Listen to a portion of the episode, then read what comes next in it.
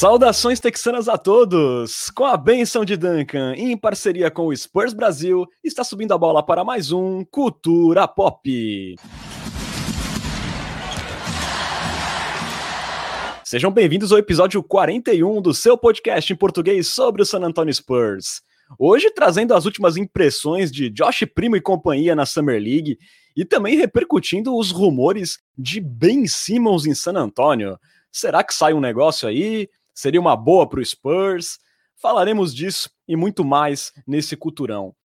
Meu nome é Renan Bellini, falando diretamente de Santo e São Paulo. Estão comigo nessa, formando um Big Tree paulista texano, meus amigos Bruno Pongas e Lucas Pastore. Buenas noites, Bruno. Enfim, uma semana aí mais calma e primotizadora. É, a única coisa boa depois do Cultura Soccer, no né, momento que os ouvintes do Spotify não vão escutar, mas venham à live, mas depois dessa, desse momento decepcionante, vamos, vamos falar de Josh Primo, o nosso, nosso grande projeto Mirim. Projeto Mirim, ótimo, gostei da, gostei da, da nova definição. Para quem é, não entendeu, né, o Bruno falou na live, a gente grava sempre na Twitch ao vivo os episódios, então venham fazer parte dessa bagaça também na Twitch, que tem os momentos divertidos pré-gravação. Boa noite, Lucas Pastore. E aí, tá apreensivo por possíveis novas bombas em San Antônio? Olá, Renan. Olá, Bruno. Olá para a nossa voluptuosa nação popista. É um prazer tocá-los novamente. E não, não estou. Sempre gosto da sinceridade e como Lucas Pastor é curto e grosso nos seus raciocínios. Bom, galera, antes da gente começar nosso papo, né, a gente lembra sempre que você pode apoiar o Cultura Pop e virar um Coyote Premium. E veja só, se você tiver Amazon Prime, a inscrição sai de graça. É só você entrar no nosso canal da Twitch, escolher a opção Assinatura Prime, que você ganhará acesso a benefícios exclusivos imediatamente. Em caso de dúvida, é só procurar a gente no inbox. Então faça lá como nossos queridos novos assinantes, né, Lucas, que é, assinaram essa semana e viraram Coyotes Prêmios. Quem são eles, Lucas? Isso mesmo, inclusive acaba de acontecer neste minuto. O, o Urakin se inscreveu usando o Amazon Prime. Muito obrigado aí pela moral, por apoiar a cultura pop. Além disso, a gente também teve o Maurício, 1934, o Ricardo, underline IX, ou 9, o Paulada, underline FSA, e o nosso amigo Paulinho HK, é, todos eles podem chamar a gente, seja nas redes sociais do Cultura Pop, nas nossas redes sociais pessoais, e pedir para entrar lá no nosso grupo de assinantes no WhatsApp, que é uma resenha gostosa demais. Boa. Estou ansioso por ter o Paulada no grupo de WhatsApp. Quero ver se ele será corneteiro e vai honrar o nome dele é, na Twitch, o nickname na Twitch. Maravilhoso.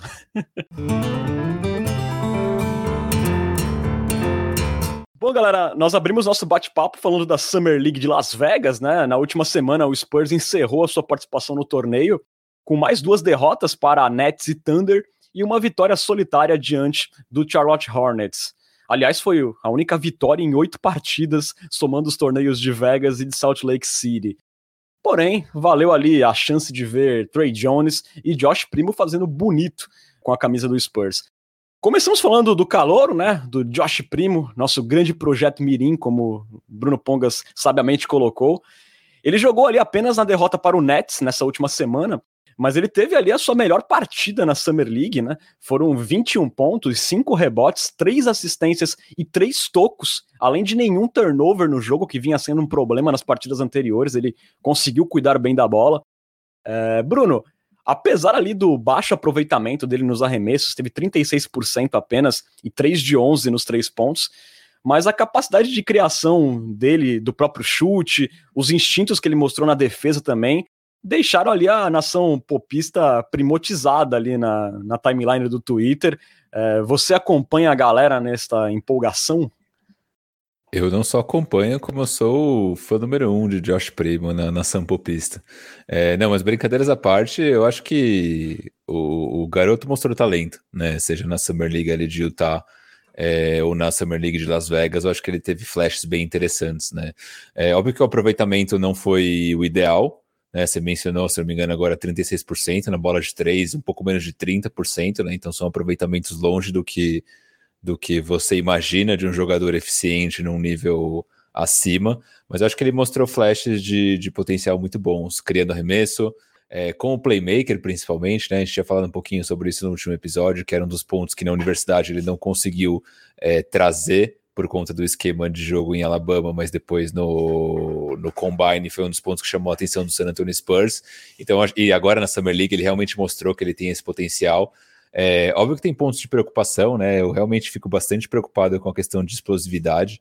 Né? Então ele é um cara que ele é um pouco lento, se você for ver, né? Ele não é um, um cara super atlético, né? Você não vê ele aí partindo para cesta e sacando uma enterrada, não tem um primeiro passo super explosivo.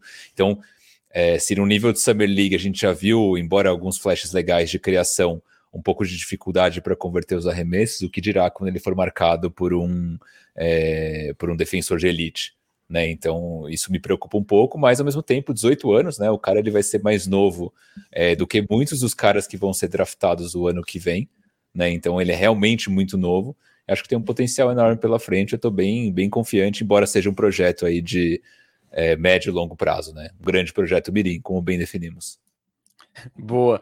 É, eu também acho que o aproveitamento, né, entra naquela questão de ser Summer League, tá lá para chutar mesmo, não tem muita preocupação exatamente com o placar, com o resultado ali, é para você tentar ter uma rodagem, mostrar um pouco do seu jogo. E ele mostrou uma capacidade, né, de improvisar, é, saindo muito bem ali em pick and rolls e matando pull-ups, tanto de três pontos quanto é, no mid-range. Então, isso foi bastante interessante.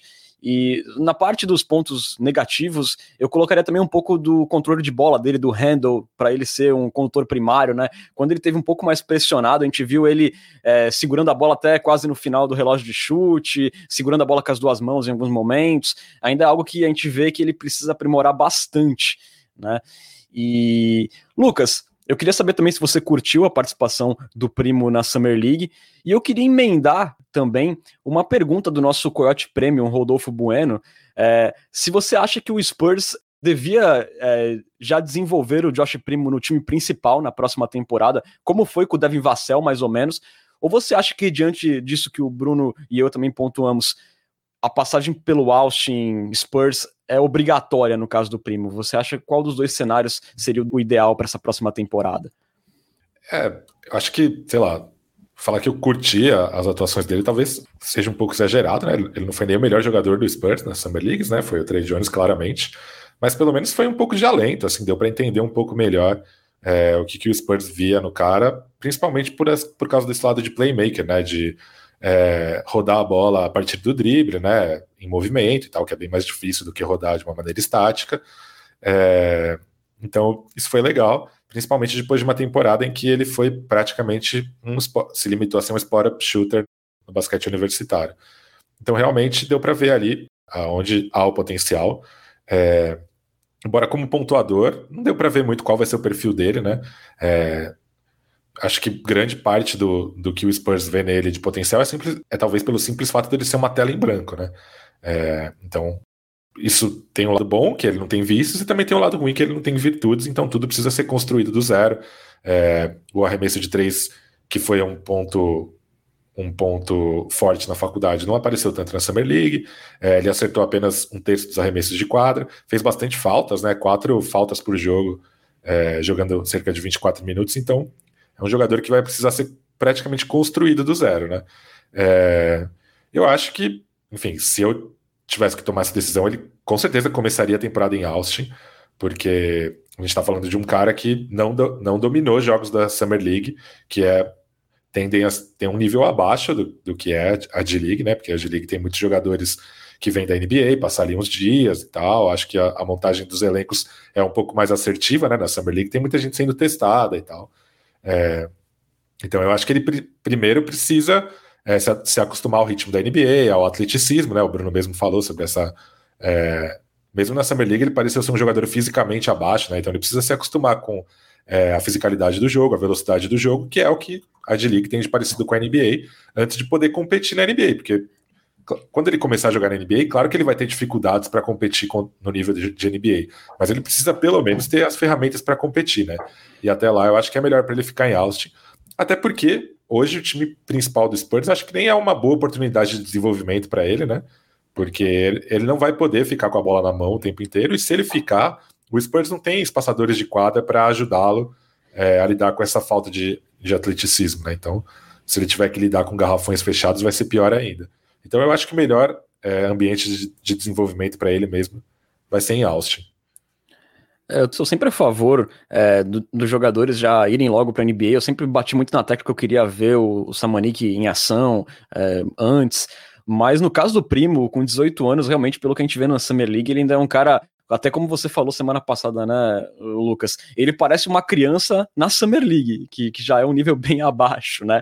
Então, assim, e eu, eu acredito também que mesmo a capacidade dele como criador de jogadas, eu também acho que foram bem flashes, porque se a gente pega também é, o número de assistências, ele teve apenas 2.5 assistências por partida, somando as duas Summer Leagues, né? Então, assim, ele teve mais turnovers que assistências. Tudo bem, essa questão do turnovers é até compreensível, né? O cara tá indo para uma função diferente do que ele jogou no college, mas mesmo essa capacidade de criação ainda são bem, são flashes bem limitados.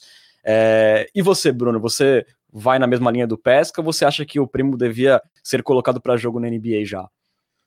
Eu acho que sim, não. Tenho tenho mixed feelings aí. É, Olha só, depois dessa você nunca mais. Alvoretada. Não, não, mas eu aí, falando primeiro, puxando um gancho do que o Pesca falou do arremesso de três, né? Que o aproveitamento dele foi ruim. Eu acho que até uma explicação aqui pode ser que na, no college ele era aquele jogador que ficava paradinho, recebia a bola e arremessava livre, né? Então, meio que ali no, no catch and shoot, livrinho, sem marcação. Então, por isso ele tinha um aproveitamento alto. Na Summer League, ele se viu meio que forçado a, a, a criar esses arremessos. E aí, com certeza, tentou muitos arremessos forçados. Isso fez com que o aproveitamento fosse lá para baixo. Dito isso, você me pergunta, né, se eu vejo ele mais em Austin ou em San Antônio. Eu acho que em San Antônio ele poderia ter uma utilidade desde o dia 1, justamente por ser é, supostamente né, eficiente nessa jogada de, de, de spot-up, né, paradinho arremessando. Então é um cara que permitiria, por exemplo, o espaçamento de quadra para jogadores como Keldon e Dejounte infiltrar e jogar ali no perímetro para matar uma bola de três. Só que o que eu vejo do Spurs, né, o que eu imagino que o Spurs está pensando para o primo, é algo muito maior do que, só, do que só ser um jogador que fica ali na zona morta paradinho chutando. Né? Eu acho que o San Antonio tem como planos para ele, a gente viu mostras disso na Summer League, de ser um criador de jogadas, de ser um playmaker, de ser um cara que é, cria seus próprios arremessos e tudo mais. E eu acho que estando em San Antônio, ele não vai desenvolver nada disso. Ele vai ser o cara que fica parado no perímetro arremessando. Então, até acho que ele poderia ser útil em San Antônio, mas eu acho que em Austin ele vai poder se desenvolver em pontos que o Spurs acredita que que tá o futuro dele, né? Que é justamente nessa nessa pegada mais de franchise player. Então, para mim, vai fazer bastante sentido se ele ficar mais em Austin durante a temporada. É, e também nesse momento, com o Spurs é, inchado né, de, de guards no elenco, fica difícil a gente imaginar, porque tem outros jovens, eu não estou nem falando do Brin Forbes, que veio aí para ocupar spot desnecessário, mas há outros jovens também que estão esperando ter mais minutagem nessa temporada, né? Então a gente também quer ver mais do Devin Vassell, gostaria de ver um pouco do Trey Jones, que a gente vai falar daqui a pouco. É, fica meio difícil a gente também imaginar ele com alguma, algum espaço nesse elenco para essa próxima temporada, por mais que não existam pretensões e que a gente quisesse que o Spurs só pensasse em desenvolvimento nessa próxima temporada, eu acho que mesmo assim seria complicado encaixar o primo agora. Olha, eu apostaria que ele não pisa é, em quadra num jogo de NBA esse ano. Só talvez é, no final da temporada, quando o Spurs de repente já tiver com uma campanha terrível e aí deu uma chance, mas eu acho que ficaria mais para o fim mesmo da temporada regular. Sempre tem a possibilidade de um Derek White machucar, né? Aí ficaria naquele vai e volta da, da G-League de Austin. Pode ser, mas pisar em quadro eu não sei, cara, porque aí machuca é. o Derek White, o Brain Forbes vira titular, o Trey Jones entra na segunda unidade. Eu acho bem, eu acho que ele tá bem atrás da fila nesse momento, entendeu? E eu também acho que o Spurs pensa exatamente como você falou, Bruno, num papel maior para ele que ele pode desenvolver melhor lá em Austin. Falando em Brin Forbes, eu adorei esse comentário do Lucas Arruda dizendo que ele, Brin Forbes vai ser o mentor perfeito para o nosso Josh Prima. mentor pro Bust, né? Só se for. É, mas a gente tem que considerar, né? Porque o Brin Forbes foi campeão da NBA, né? Ali sendo essencial no título do Milwaukee Bucks. O que seria de Giannis sem Brin Forbes? É, Seguindo para falar, né, justamente do Trey Jones, né, que apesar dessa boa atuação do primo nessa semana, o destaque da semana foi o Trey Jones, talvez tenha sido realmente o destaque da Summer League do Spurs inteira. Ele teve ali uma atuação de gala contra o Charlotte Hornets na vitória solitária do Spurs, com direito a game winner, inclusive, né? Uma jogada muito bonita ali, fazendo uma bandeja por cima de um jogador mais alto ali, com o cronômetro apertando. É, ele teve nessa partida aí 34 pontos, com 60% de aproveitamento nos arremessos, 8 rebotes, 9 assistências e um roubo de bola. Ele teve ainda também 7 turnovers, mas que acabaram sendo ofuscados por um quase triple-double. É, Bruno, a gente, apesar de concordar que o Jones precisa de um chute de três pontos mais confiável para ter uma relevância na NBA, eu confesso que bateu em mim uma curiosidade de ver ele com alguns minutos em quadra na NBA depois dessas boas atuações que ele teve em Las Vegas. E você? Cara, primeiro que a bandeja não foi em cima de um jogador mais alto qualquer, foi em cima de Kai Jones, seu queridinho. Então. Podia, a gente, podia ter um ainda maior. Eu, cara, adorei o, o Trey Jones na, na Summer League de Las Vegas. Acho que ele tá mais forte, batendo pra cesta. Ele realmente foi um cara que conseguiu usar o corpo para criar jogadas, criar contato, gerar oportunidades de lance livre. Então, realmente demonstrou uma evolução ofensiva. E acho que o que mais me chamou a atenção, óbvio que ainda num volume baixo, mas é quase 37% na bola de três se ele conseguir manter esse aproveitamento na NBA ou algo próximo disso, acho que ele pode se tornar um jogador bem sólido de rotação. Então, eu achei bem interessante a Summer League que ele fez. Ele é um cara que ele já é um bom defensor, é, naturalmente, né? Por mais que ele não seja aí o jogador mais alto do mundo, ele consegue ser ter uma imposição defensiva, né? Um cara que ele tá sempre ligado ali no 220 defensivamente. Então, cara, eu gostei do Tre e eu consigo ver ele sim participando da rotação, né? Acho que o Spurs tá não vai para uma temporada de, de rebuild onde um dos focos vai ser desenvolver jogadores, e eu acho que é um cara que deu mostras de que pode ser mais utilizado do que a gente imaginava. Então, é, para mim, nota a mais aí para essa Summer League do, do Trey Jones. Se ele conseguisse fazer né, um pouco do que o DeJounte Murray faz em chutes wide open, né, em chutes totalmente livres, matando essas bolas de três pontos, já seria muito interessante já, né? A gente não pede que ele mate chute de três pontos na cara de ninguém. Mas se conseguir matar aquelas bolinhas que sobrarem, seria fantástico para o Trey Jones. É, Lucas, eu queria também perguntar para tu se você gostaria é, de ver o Trey Jones na rotação nessa próxima temporada.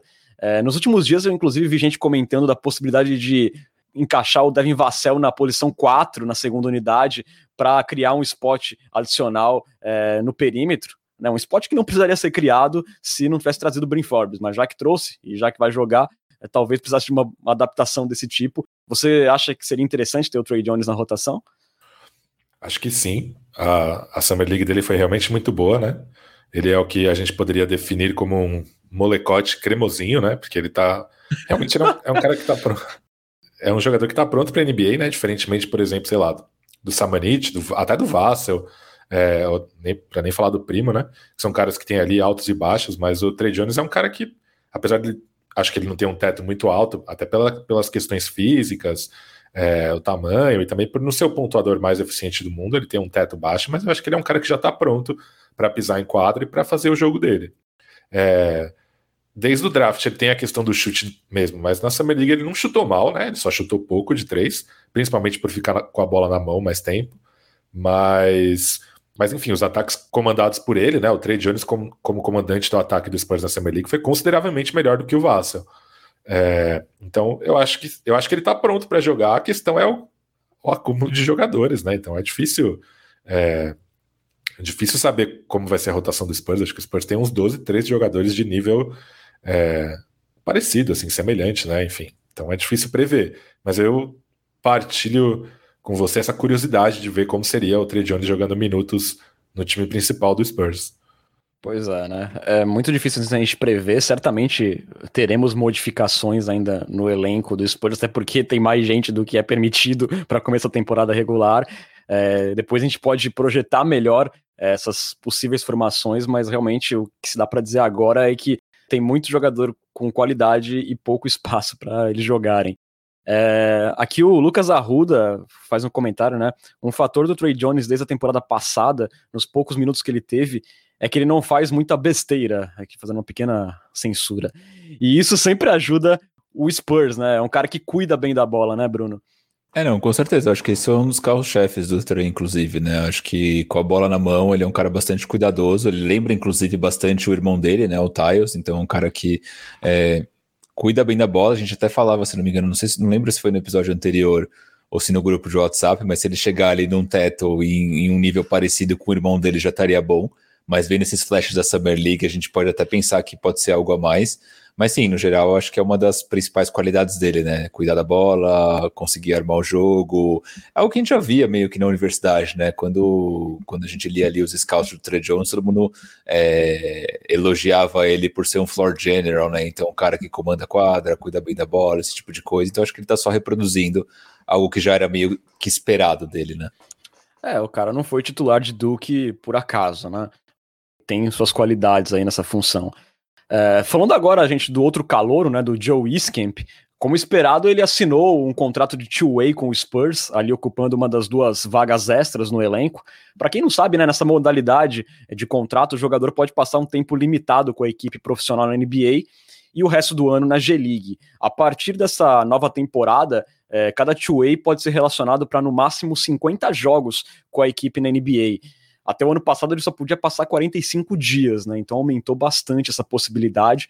É, o Iskemp atuou nos oito jogos da Summer League, né? Incluindo Las Vegas e Salt Lake City. Ele teve médias ali de 7,8 pontos, 6 rebotes, 1,5 assistências e um turnover, atuando ali em média 23 minutos por partida. É, o carro-chefe dele, que é a bola de três pontos, foi bem ruim. Essa, essa foi a parte negativa.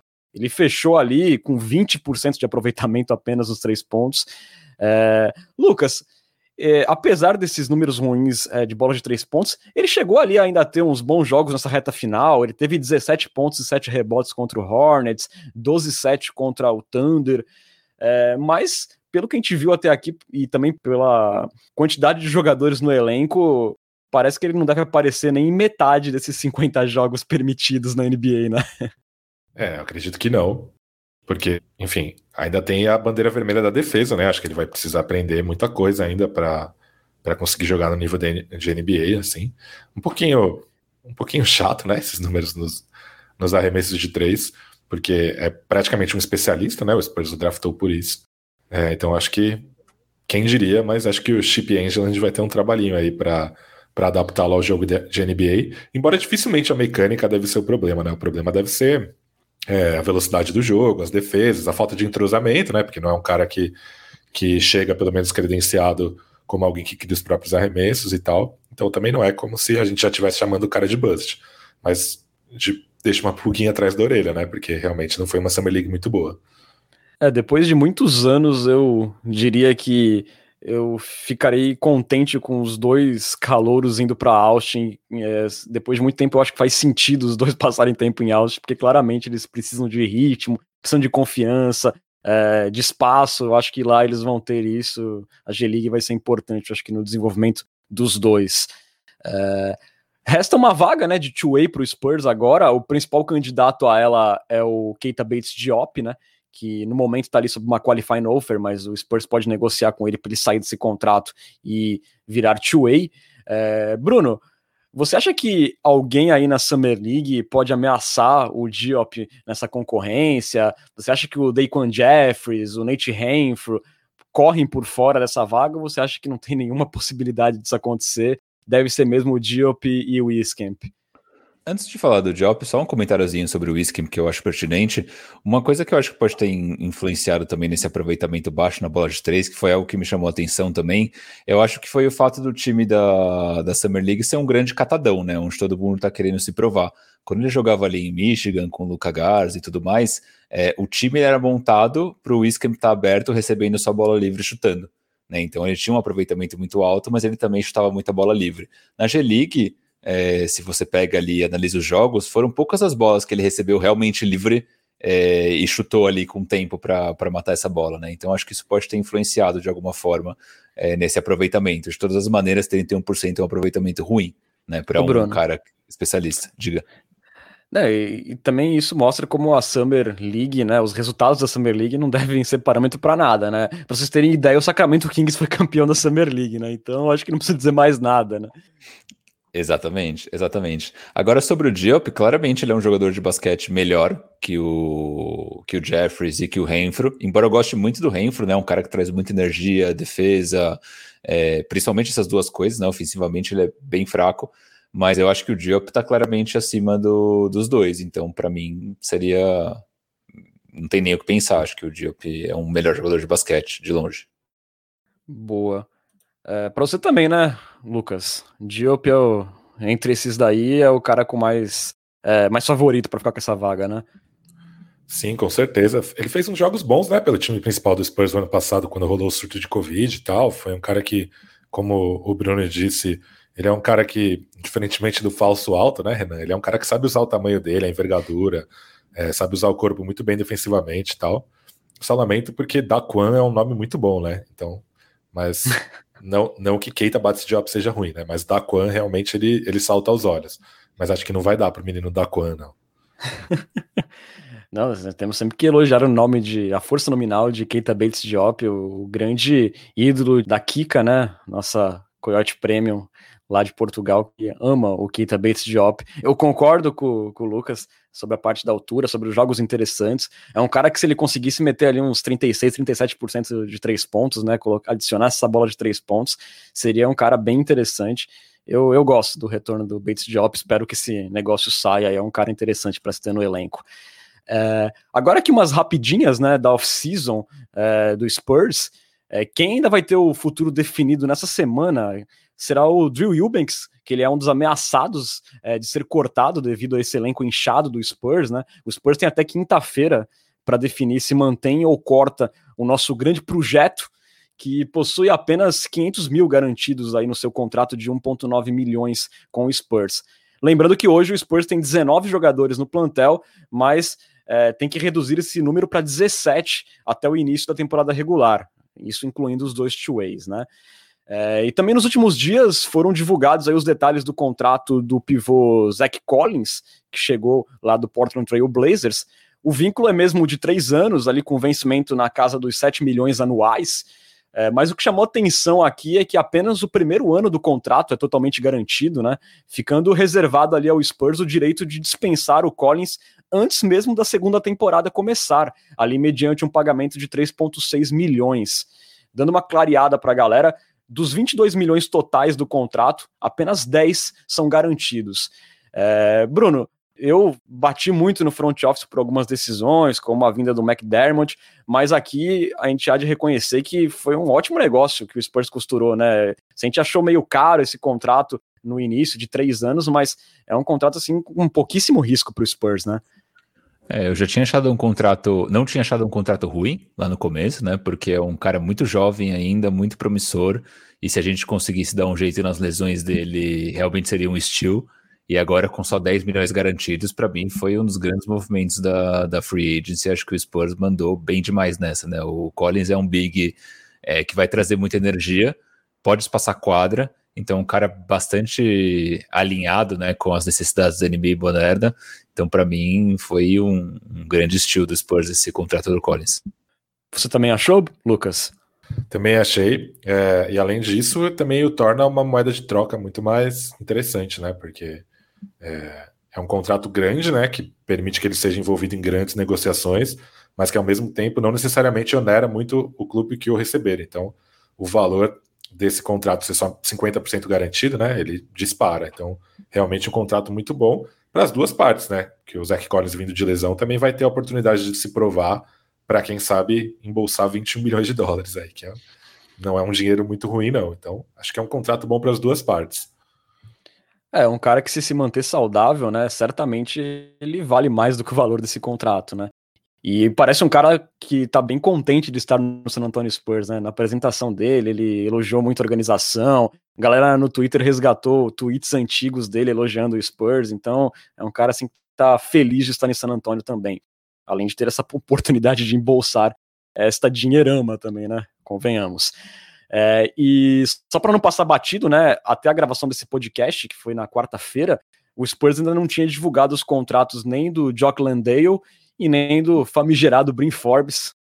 Oremos apenas por isso. É... Você falou aí Brin Forbes, eu lembrei de uma coisa, né? Você nos deve uma vinheta, né? Você tem, você tem planejado ela para algum momento aí desse episódio ou, ou não? Minuto Lions. Eu estava pensando, cara, eu estava pensando em deixar exclusivo para os assinantes, né? Mas Mas pode ficar para a parte da Coyote Talk, me cobrem lá. Vamos segurar a audiência até o final. Segurar. Para, para, para, um para, para. Vamos parar, depois dos comerciais.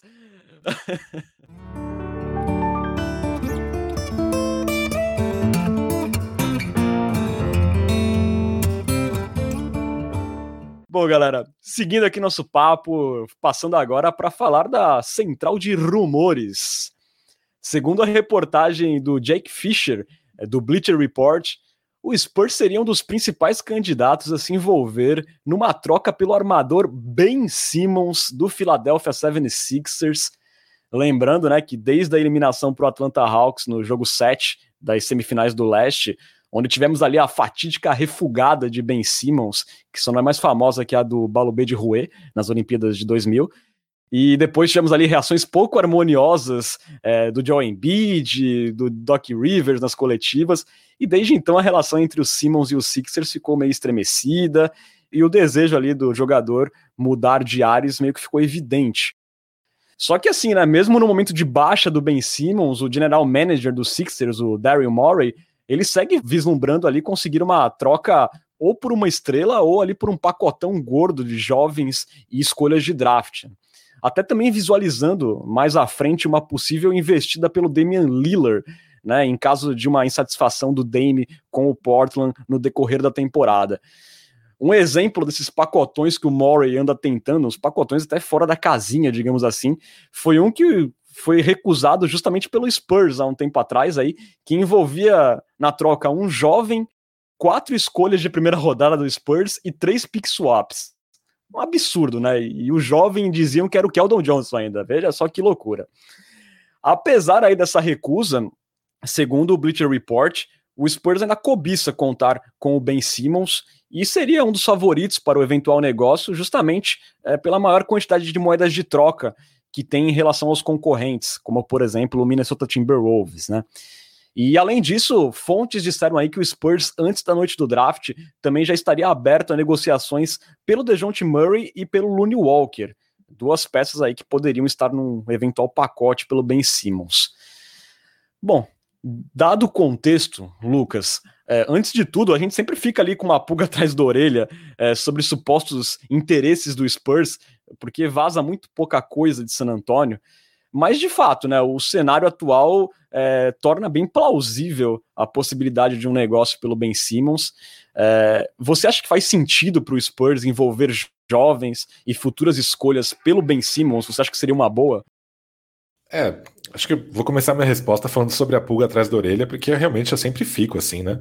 Parece que os rumores sobre o Spurs são geralmente mais especulações, assim, porque que nem foram o Marca nem o Collins, né? Então o Spurs é um time jovem, é, com espaço salarial, e vão ter dois jovens promissores com querendo grandes contratos na off-season. Então faz sentido o Spurs desejá-los, e aí começam a surgir as especulações e, sei lá, e aí não, elas não se concretizam, pelo menos não oficialmente, né? E esse rumor do Philadelphia sempre, ele nunca tem a diretoria do Spurs como agente ativo, né? Então, ah, o, o Sixers pediu não sei o quê, é, o Chip Angel, a gente gostaria de trabalhar com ele. É, e nunca é assim, o Spurs está. O Spurs tem interesse no Simmons está ligando para o Philadelphia para discutir a contratação. É, acho que faz sentido para o Spurs perseguir um jogador desse tipo, até porque ele não é um veterano, né? Ele é um jogador ainda é, que eu acredito que ainda não chegou no auge da carreira dele, né? É, é um jogador cuja linha do tempo faz sentido no elenco. É, eu talvez acho que não faça tanto sentido assim para a Filadélfia pegar os jovens jogadores do Spurs, ainda mais pensando nesse uma futura troca pelo Lillard. Então, de repente, é melhor trocar o Simmons pelo Lillard, tentar trocar o Simmons pelo Lillard de cara, o que, o que eu acho até que faria muito sentido para todas as partes. Mas, é, por exemplo, o Dejante Murray e o Keldon Johnson, eu acho que, sei lá, a gente, como torcedor do Spurs, pelo lado afetivo, eu acho que a gente tende a supervalorizar um pouco o valor de troca deles. Eu acho que o valor de troca deles é, é meio que baseado em projeções e não o que eles são hoje, né? Porque hoje eles é, levariam para Filadélfia muitos dos problemas que o Simmons coloca em quadra sem oferecer várias das soluções que o Simmons oferece, né? É, então, sei lá, eu acho que se, se, eu sou Filadélfia, além das escolhas de draft, eu talvez pediria o Porter, o Derek White, o Tadeusz Young, obviamente, para bater o salário e tal, é, porque são jogadores que eles chegam com um papel claro, né? O Derek White ele pode ser um 2, pode ser um cara que marca a estrela adversária, pode ser um armador que ajuda a colocar o Embiid em posições para ele definir o jogo. O Porto pode ser um cara que joga quando o Embiid é poupado ou que mantém o time competitivo nos minutos em que o Embiid está no banco. E o Tadeusz Young é, o, é aquele cão de guarda, né? aquele defensor é, físico e, e atlético e tal.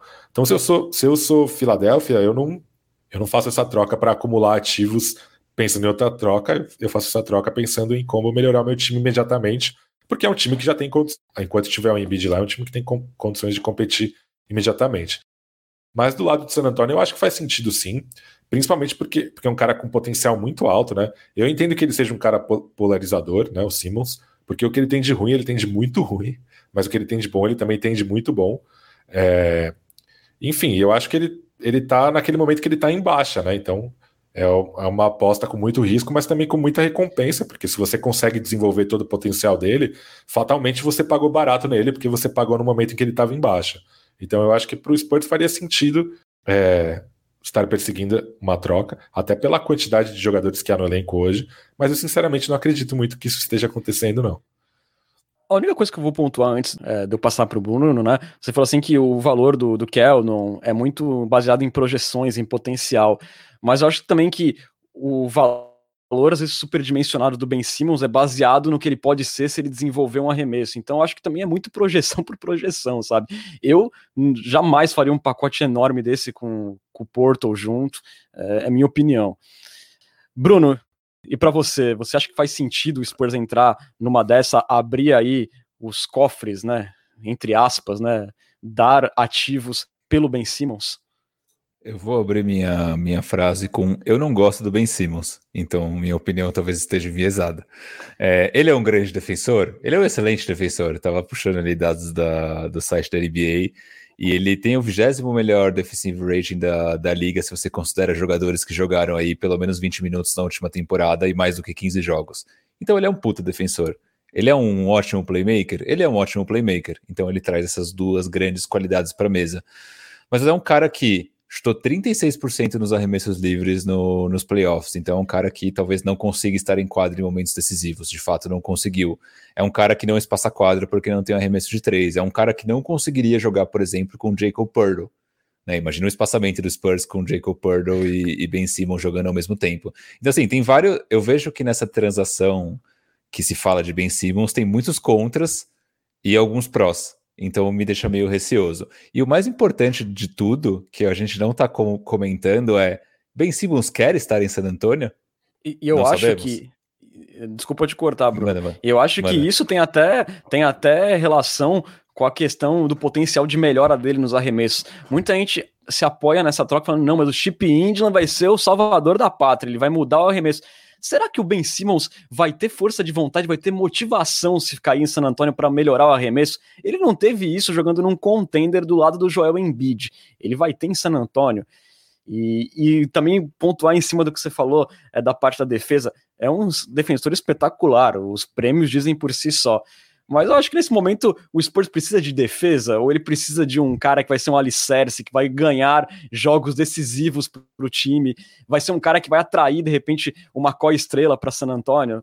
Eu acho que o Spurs precisa é. mais disso do que o de um defensor no momento, né? Exato. E aí, pegando carona nesse ponto, né, de tipo, ah, será que o Simmons quer estar em San Antonio? É, isso me, me leva a uma preocupação que é, beleza, ele vem para San Antonio, o Spurs faz uma troca, mas daqui uma temporada, uma temporada e meia, é um cara que pode estar pedindo troca. Se ele não estiver satisfeito em San Antonio, né? Se não for da vontade dele é, estar nessa troca e, e, jogar em San Antonio. Então, isso acho que é o que mais me preocupa.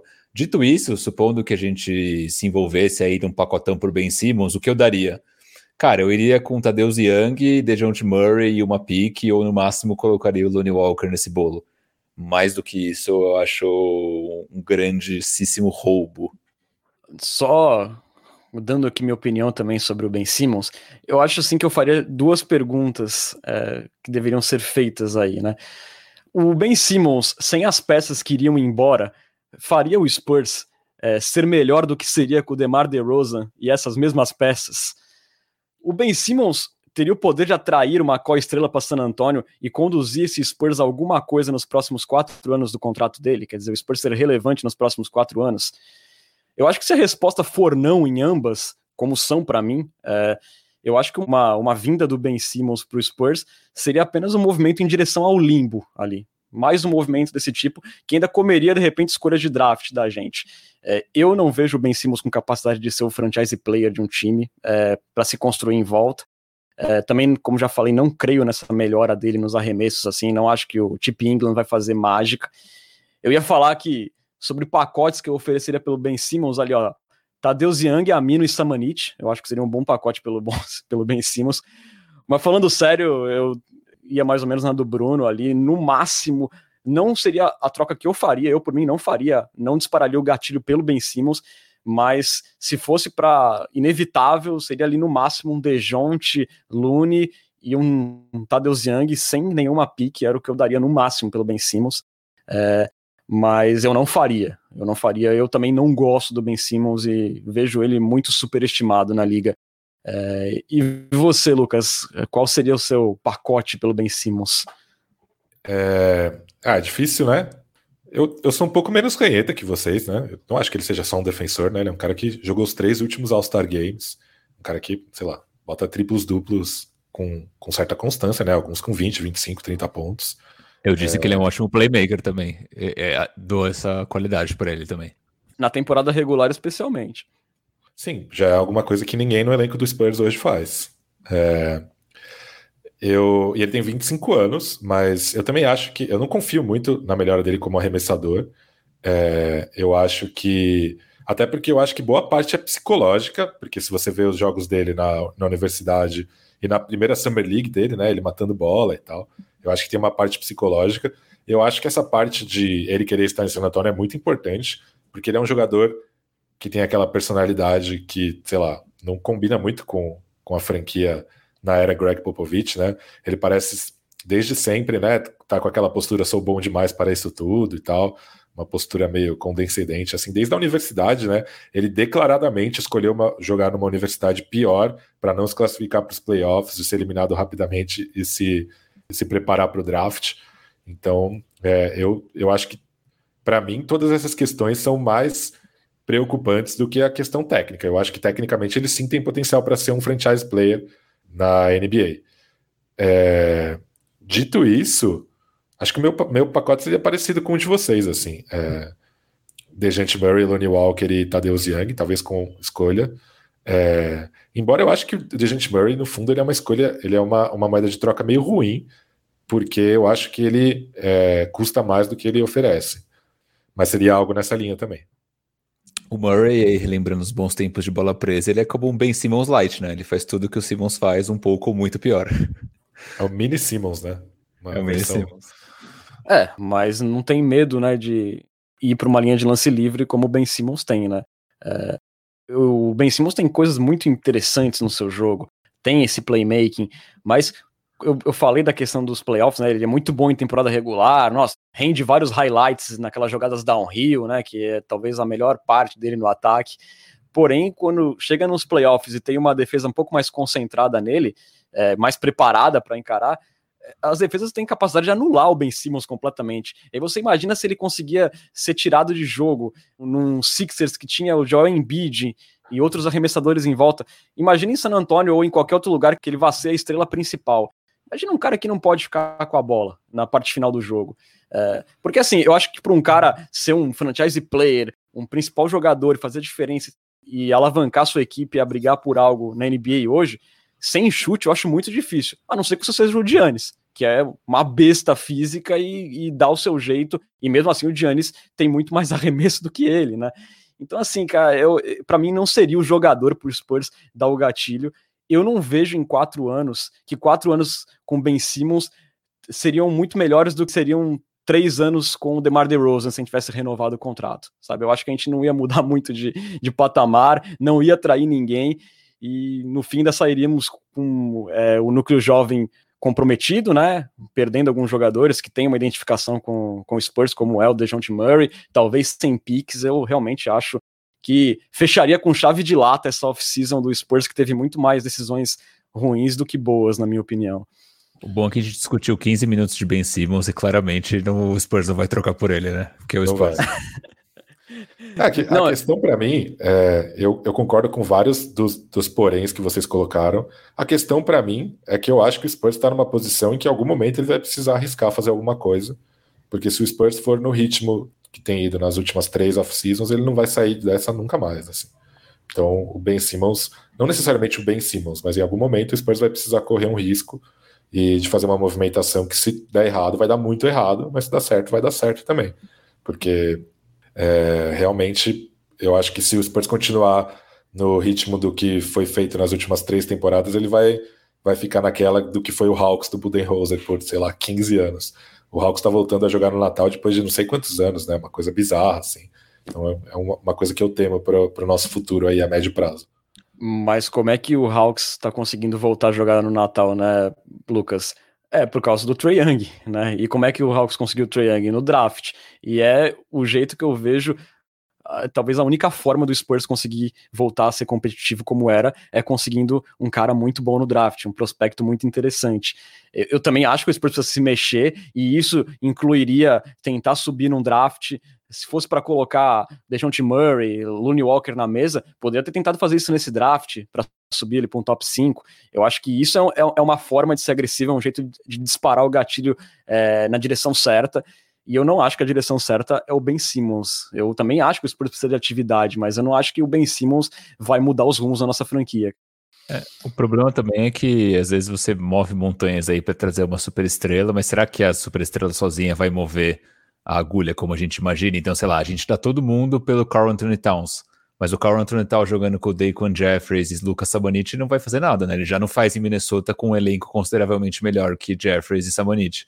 Então, eu acho que é, é, seria um combo de ações, eu acho que esse Anthony tem que fazer para sair desse limbo. Mas para mim, o melhor caminho eu acho que é via draft também. O Spurs tem um core jovem interessante e é esperar cair uma estrela do céu para gente, a gente dar um próximo passo mas eu concordo, para mim faria sentido pensar em envolver algumas peças jovens, talvez não as principais, né? No caso, acho que o Keldon seria a nossa peça mais promissora e tentar trazer algum jogador interessante. Eu acho que até que o Ben Simmons poderia ser um jogador interessante, mas eu fico pensando que trazer o Ben Simmons hoje não tem, não tem, não tem muito sentido, porque o time de San Antonio não vai mudar muito de patamar com o elenco que a gente tem, e para o Simmons também não é interessante, né? Então acho que é, a gente está num momento meio meio traiçoeira da nossa jornada como, como franquia, né?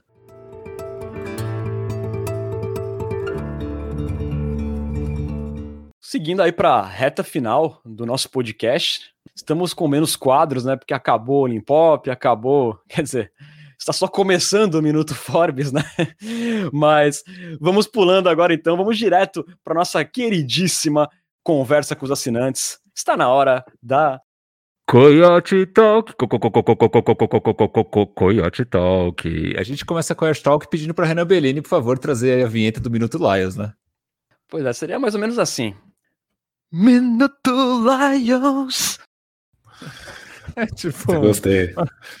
É tipo gostei. um Minuto Forbes. Mas com uma é, ginguinha com... diferente. Com groove. Com... É um Minuto com... Forbes com groove. Exatamente. Exatamente. Muito bom. Aqui uma pergunta que eu já vou direcionar imediatamente para Lucas Pastore, que é uma pergunta de Matheus Gonzaga, a.k.a. Laps and Trees, a.k.a. o maior fã vivo Jacob Purdle na galáxia. Ele pergunta assim, qual seria a equipe Pokémon de Greg Popovich? Baseado em sua história, tem, tem as condições, né? Baseado em sua história, visão tática, ex-jogadores do Spurs ou o que quiserem. Estudei para essa resposta, hein? É... Eu peguei seis, seis all-time jogadores do Spurs comandados pelo Greg Popovich, e encontrei o correspondente Pokémon de cada um deles, né?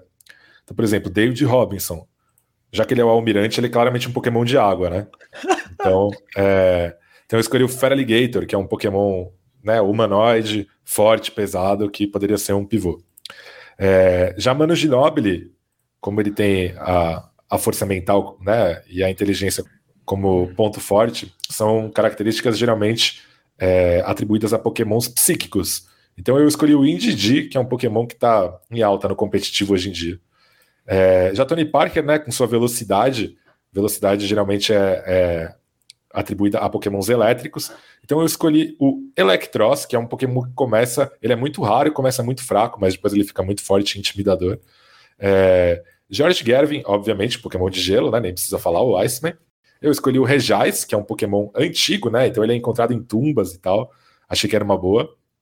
Sean Elliott, eu coloquei aqui pelo Memorial Day Miracle, que é um dos melhores, um dos maiores momentos da história da franquia. E aí eu escolhi o Deoxys, que é um Pokémon com biotipo um pouco parecido com o do Gervin. Ele é grandão e magrinho, assim.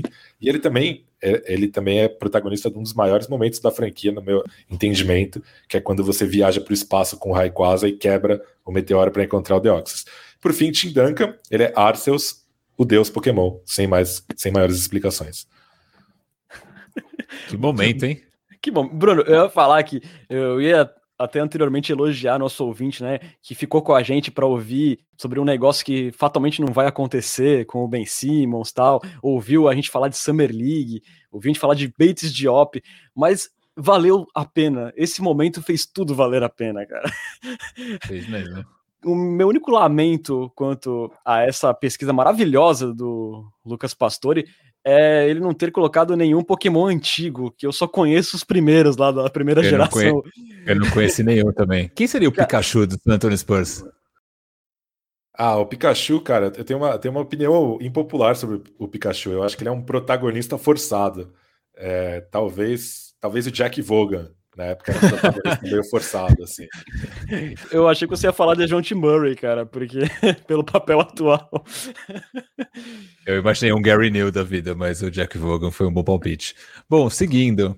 J. Kelmer pergunta assim. O pessoal tá revoltada. Seria o nosso elenco cada Seria o nosso elenco cada vez mais horrendo um plano de Greg Popovich para nunca mais jogar no Natal? Provavelmente, cara, é uma boa hipótese. Lembrando que saiu aí a, a tabela do, do Natal, né, e da abertura da temporada, obviamente o Spurs não tá, né? Até em momentos que, a gente que o Spurs teve melhor, não estava nesses jogos. Agora, então, sem nenhuma chance. É, é uma boa teoria do, do J. Kelmer, hein, Lucas? Eu gostei da tese, nunca entendi o conceito de se sentir honrado por trabalhar no Natal. Então acho que a, acho que a tese faz bastante sentido. Justo. O Felipe ele pergunta assim: o quão provável é o Spurs conseguir uma vaga no play-in? Curto e grosso, pouco provável ou nada provável. E vocês? Pouquíssimo. Renan? Provável. Bate bola. Provável? Provável. Cara, quando eu olho pra, pra Pelicans, Kings, Timberwolves e Rockets, cara, eu não sei se esses times podem ser tão melhores que o Spurs. O décimo entra. Foram, esses times que eu citei foram os que ficaram atrás do Spurs na última temporada. É, cara, esse torneio colher de chá, como nossos amigos do Bola Presa chamam, eles permitem algumas loucuras. Então eu acho que é possível o Spurs ficar em décimo, cara. Não é um algo impossível. E aí toma uma, uma tundra lá já no play-in e cai fora mas eu não acho improvável, não. Justo, justo.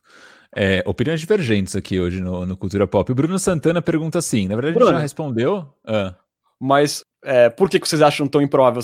Esses times que eu citei aí, vocês veem alguns à frente do Spurs? cara, eu acho que o Kings está à frente do Spurs hoje. Eu, o O Pelicans, Pelicans também. também. Até o Timberwolves, se tudo der certo, né? Timberwolves Timberwolves na também. temporada passada o Carl Anthony Towns mal jogou. E eu acho que o Spurs É. vai ser pior sem o DeMar DeRozan e com o Brin Forbes de volta à rotação. Então, Sim. É. E o, o Rockets é, o- é uma incógnita, né? A gente não sabe, mas eu acho que tá no mesmo nível para baixo.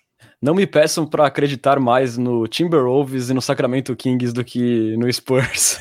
Você tem um ponto, você tem, você tem um, você tem um ótimo ponto. É, Seguindo. o Thunder- ah, falei. até o Thunder tá nessa mesma do Rockets. É meio fator X, assim. Se encaixa a molecada toda e já começa uma temporada bem, não duvido também que termine na frente do Spurs. Também não. Também não. E o Perseu pergunta assim: acreditam em mais alguma trade? Qual? Vem alguma possibilidade de play-in para essa molecada? A gente- Isso a gente já respondeu. Vocês veem alguma troca em potencial rolando? Na- Nada de, de rumores, né? Além do Simmons. Só se for aquela da trade deadline, né? Cad Lalane pelo Marquis Cruz. Falando nisso, uma coisa que eu não mencionei, né, que a gente não falou na hora do Ben Simmons, um cara aí que poderia vir aí para equilibrar os salários na troca com o Ben Simmons é o Anthony Tolliver. Nossa, socorro. socorro. Essa é a minha resposta, socorro. É, alguma coisa, a gente não entrou tanto em detalhes da off-season, de folha salarial, mas alguma coisa vai acontecer até o início da temporada, porque o Spurs precisa cortar pelo menos dois caras aí, né? Pode ser que o Will Banks já vá, é, mas ainda vai precisar cortar mais um, e tá muito inchado o elenco, então alguma coisa vai acontecer, seja buyout ou de repente ter uma troquinha aí com, por alguma coisa. Justo, sim. Rolou uma denúncia aí no, no site, no chat da Twitch, hein? Falaram que eu pareço um professor de filosofia aqui do, do Lucas, no ensino médio. Fala aí, cara, tu nunca deu aula de filosofia, não? Abraços, vocês são férias. Nunca, cara, nunca. Foi mal, foi mal, te decepcionaram. Mas depois manda foto aí do seu professor pra gente comparar. É... Mover... Se você, tivesse pra... uma... Se você tivesse que dar uma aula de filosofia agora, por onde você acha que você começaria? Só sei que nada sei. É... Começando aqui no. Que homem, que homem. Começando aqui no, no Twitter, a gente teve ele, Marcelo Hipólito, que ele mandou aqui perguntas para o nosso Cultura Pop. A gente precisamos falar sobre o Marcelo Hipólito. Marcelo Hipólito é um ouvinte do Cultura Pop que está muito revoltado com o San Antonio Spurs e que a gente entende o porquê também, porque ele é torcedor do Vasco e do San Antonio Spurs. Vocês lembram daquele, daquela passagem de Dragon Ball Z que o Majin Buu ele se separa do lado mal dele? É, e aí o lado mal é terrível. Eu acho que o Marcelo Hipólito é tipo meu lado mal, assim, sabe? É, é, o, é o meu ódio potencializado, assim, sabe? Exatamente. Marcelo Hipólito que está comentando em todas as nossas publicações, muito indignado com Brian Wright e Brin Forbes. Inclusive, Marcelo, esperamos você no grupo de assinantes do Cultura Pop. Mas ele pergunta assim. Essa é muito boa. Não sabemos responder também, mas enfim, vou perguntar. Por que a insistência desnecessária em Forbes em ano de rebuild? Alguém tem explicação? Não, não só eu não tenho explicação, como é possível cravar que não. Ninguém tem. O meu único palpite é que o front office do Spurs quer maltratar o torcedor do San Antonio Spurs. Justo. Justo. Marcelo Hipólito também pergunta assim: o nosso GM é o pior da liga com larga vantagem? Sim ou claro? Acho que tem piores, cara, mas. Eu, eu não quero passar pano, obviamente, estou deixando isso claro. Quem toma as decisões em San Antônio merece ser criticado. Eu só tenho dúvidas se é o GM quem toma as decisões. Então, eu sempre, sempre me abstenho de criticá-lo por isso. Vocês estão é um criticando o Greg Popovich? É isso? Sim, estou. ótimo ponto, ótimo ponto de Lucas Pastore. Então, para ficar mais fácil, né, e não focar exatamente em Brian Wrong, eu vou dizer que o front office do Spurs está entre os piores da liga nos últimos anos. Boa, boa. O José Carlos do Prado pergunta aqui de pacote sobre o, o Ben Simmons, a gente já falou sobre isso. O Jean Olivar, o Jean Olivar, ele pergunta assim: será que o Pop vai aposentar no final dessa temporada? Jogo rápido, acho que não. Eu não faço a mínima ideia, eu achei que poderia ser nessa, mas não foi. Chegou a dar umas, umas indiretas esquisitas na coletiva após medalha de ouro, né? Do, dos Estados Unidos e tal. Sayonara. Sayonara, mas vai saber, né? Não dá para saber. Não, não dá para saber. Eu, é, é claro que essa discussão poderia ser um podcast inteiro para falar disso, mas eu penso assim na minha cabeça que um cenário que pode ter acontecido é ele ter cogitado se aposentar é, depois das Olimpíadas, mas diante desse momento do Spurs ter perdido o alicerce que era o DeMar DeRozan e se encontrar nessa meio terra de ninguém nesse momento, ele tenha pensado, poxa, eu não vou deixar essa loucura inteira para Beck se virar aí nesse momento de transição total do San Antonio Spurs. Eu acho que pode ter sido algo que possa ter acontecido. É apenas achismo da minha cabeça, mas é um, é um ponto, assim, uma hipótese que eu trabalho ou ele foi revigorado pela possibilidade de treinar o primo. Bom ponto. E o Scamp. é, o Caio Retkovski pergunta assim: com os elencos quase fechados, dá para projetar as quatro maiores forças do Oeste? Abraço e bom podcast. Ixi, essa me pegou de calças curtas. Lakers Clippers? Certeza, Clippers, né? o, o, Clippers é talvez sem o Judas, hein? Por causa da lesão. É, tem o Sacripanta, é verdade. Eu diria Lakers, Nuggets. É... Suns. Quem seria a quarta o, força? Tem, tem, o Jazz também, né? Que sempre chega. Tem o Warriors, né? Que se reforçou mal bem. Pode ter o Clay Thompson. Warriors, eu coloco, eu coloco o Warriors nessa definitivamente. Eu acredito nesse Warriors com Curry, Thompson saudável e Draymond Green. Eu vou ser muito ranheta se não colocar o Suns. Eu, eu não acho que o Suns tem mais força hoje que Jazz, Lakers. É que o Clippers tem o fator sacripante, obviamente. Mas tem o Mavericks nesse bolo também, né? Ah, eu não acredito no Mavericks, não. Pode ser. É, eu, Difícil essa, cara. Colocaria, eu colocaria no meu, no meu primeiro tier, assim, que eu, com convicção, Lakers e Nuggets. O resto eu tô com o Bruno, assim, eu acho meio equilibrado. Eu só sei que, o, que depois dessa a gente nunca mais vai receber uma raid do Café Belgrado, né? Porque o Nepopop se escuta isso daí, ele fica revoltado. A gente tá tirando o Suns do, do top 4 do Oeste, que beleza. É. É, e, e, vocês trouxeram Warriors aí, eu acho que o Warriors com a volta do Clayton, se o Clayton tiver bem, né, que não dá para saber, mas é um time que vai ser bem, bem complicado. Enfim. Se reforçou bem demais, né? Bielica, Igodala. No draft também, aí, né? Cominga, o Moses Nuri, é, então. Cominga. Moses é. Nuri. Inclusive, esses reforços do draft que é, na, na, reportagem lá do, do Jake Fisher, do Bleacher Report, fala que o Warriors também não, não, se anima muito com a possibilidade de um Ben Simmons, porque eles saíram muito satisfeitos do draft, né? Então é um time que se ajeitou bem aí para essa próxima temporada. Justo. O Vitor pergunta. Otto Porter Jr. também, esqueci aqui. Otto Porter Jr. Portão, portão da massa. Que finalmente vai jogar num time bom, né? Exatamente. Exatamente. Ah, ele jogou, ele pegou um Wizards numa fase legal até, vai? O Wizards, menos, assim. o Wizards e fase legal não combina muito, mas, mas, mas sim, até que teve um time competitivo naquela época lá, saudável do John Wall.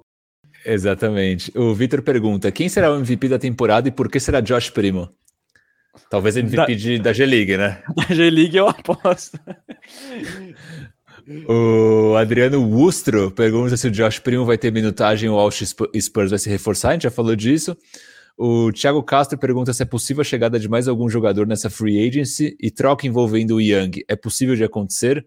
Eu acho que é possível e eu acho bem provável, na verdade, que o Young seja trocado até a deadline. Eu acho também. Inclusive, já estamos de olho naquela trade exception que o Boston abriu. Acho que Boston é um possível destino para ele na trade exception. Boa. Vinícius Brandão pergunta assim: vocês acreditam que agora que abraçamos o rebuild, seremos ativos no mercado de trocas durante a temporada? E quais jogadores seriam candidatos a sair, na opinião dos senhores? E aí?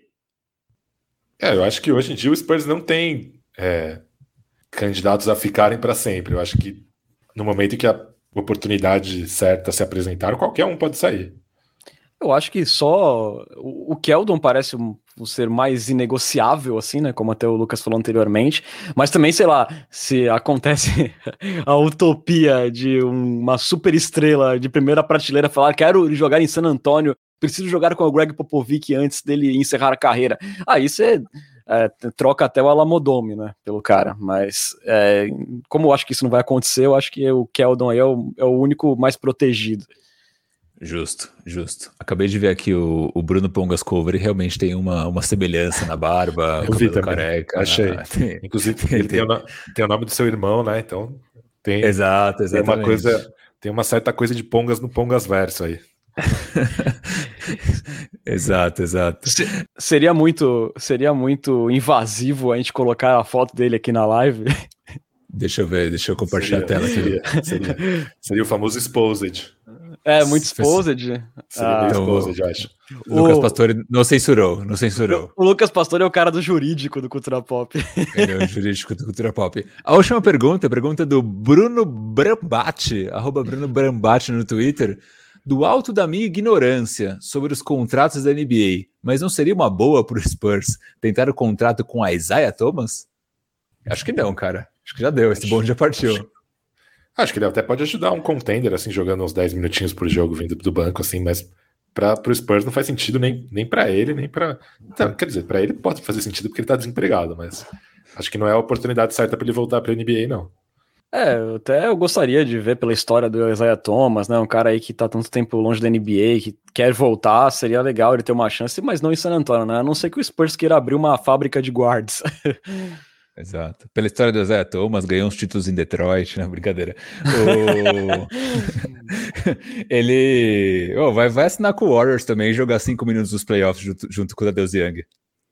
Exato, vai fazer que nem o T-Mac que assinou com o Spurs para tentar ganhar o um anel, né? Exato. Teve uma pergunta do Heavy Giver, que ele fala assim: eu não entendi a pergunta, na verdade, mas ele tá aí na live, ele pode explicar melhor pra gente. Envolver jovens promissores para subir no draft não seria isolar muito a escolha do draft e ficar sem jogadores suporte ao time?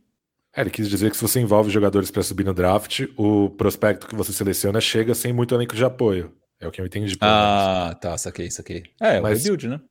É, então, eu acho que faz parte. Eu acho que o Spurs não tem, não tem que estar tá pensando em como encaixar um futuro franchise player nesse time. Ele tem que estar tá pensando em como achar um franchise player. Depois, o, depois se resolve do jeito que der. E também acho que mesmo que sim, mesmo que se envolvesse um, uns jovens aí, ainda sobrariam outros, né? Porque o Spurs draftou tanto guard aí nos últimos tempos, vai. Se você troca o Dejounte Murray e o Looney Walker, você ainda tem lá o Derek White, você ainda tem o, o Josh Primo. Então, assim, né? Também não seria uma destruição total, né? Se fosse por uma por uma escolha interessante de draft, poderia de repente valer a pena. Exato. E o, o, Atlanta é um próprio exemplo disso, né? Trouxe o Trey Young e o time era, tipo, ruim. Em poucos, em poucos anos eles tiveram, estão nos playoffs aí competindo bem. Então acho que é, é possível seguir esse caminho. A última pergunta é do Lucas Arruda, que ele fala assim: entraremos no Z4 nessa temporada, né? Então ele faz referência aí aos piores times realmente, independente de conferência. E ele complementa, né? Porque a Conferência Leste tá melhor essa temporada. O que, que vocês acham? Eu acho que não. Acho que não também. Z4? É, não descarto, mas acho, acho que não também. Acho que não também. Acho que tem uns times ali na beira do desastre, assim, tipo Wizards. O é. que mais? Me ajudem aí. Wizards. Ah. Wizards. Wizards. tem o. Ah, o Cleveland Cavaliers, mesmo, embora né, tenha trazido aí no draft, mas também não é um time assim que, que a gente bota muita fé. E os que a gente falou do. Não dá pra saber como vai ser em reconstrução.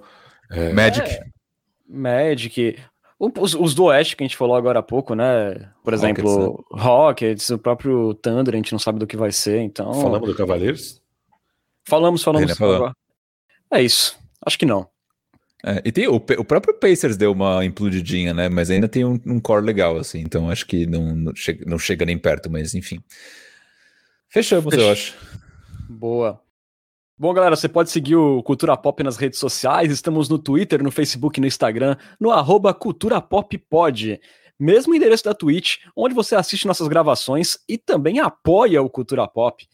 Assinando nosso canal, você vira um Coyote Premium e ganha benefícios exclusivos, como estar com a gente num grupo de WhatsApp, participar de uma liga de fantasy na próxima temporada, dar pitacos nos nossos roteiros, ter prioridade e mandar perguntas em áudio na Coyote Talk e também ganhar emotes exclusivos para interagir na Twitch.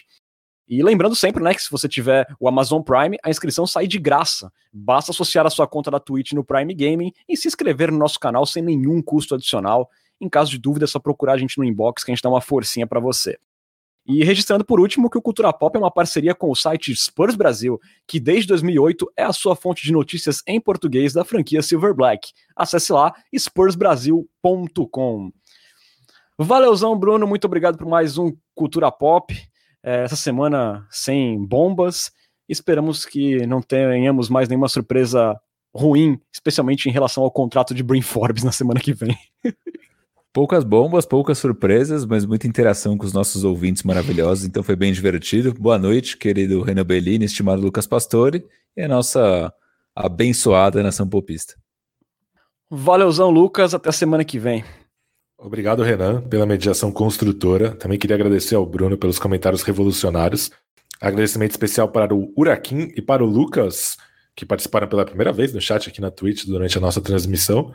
E aí é como diria o cantor Zeca Pagodinho, né? Teco, teleco, teleco, teco. tá, tá, cada dia melhor as despedidas de Lucas Pastore. Ali... Qual que foi da semana passada? da semana passada? A Gama H, H Mamou semana passada, maravilhoso. Aliás, um, aliás, desejos de saúde e melhoras aí pro Zeca Pagodinho que estava hospitalizado. Espero que ele saia dessa aí uma lenda da cultura brasileira, né? O nosso querido Zeca. Bom, Eu galera, adorei, vamos... Desculpa, posso fazer, preciso fazer um último comentário. Eu adorei que o que ele conseguiu reinventar essa despedida com, com, o mesmo, com o mesmo pagode, só que tipo com coisas muito abstratas. Tá, tá ficando mais complexo aquela temporada. Exato. Bom, galera, vamos ficando por aqui. Você esteve na companhia de Renan Bellini, Bruno Pongas e Lucas Pastore. Voltamos a semana que vem com muito mais análises sobre nosso queridíssimo Sporzão. Muito obrigado pela audiência e até a próxima. Tchau, tchau.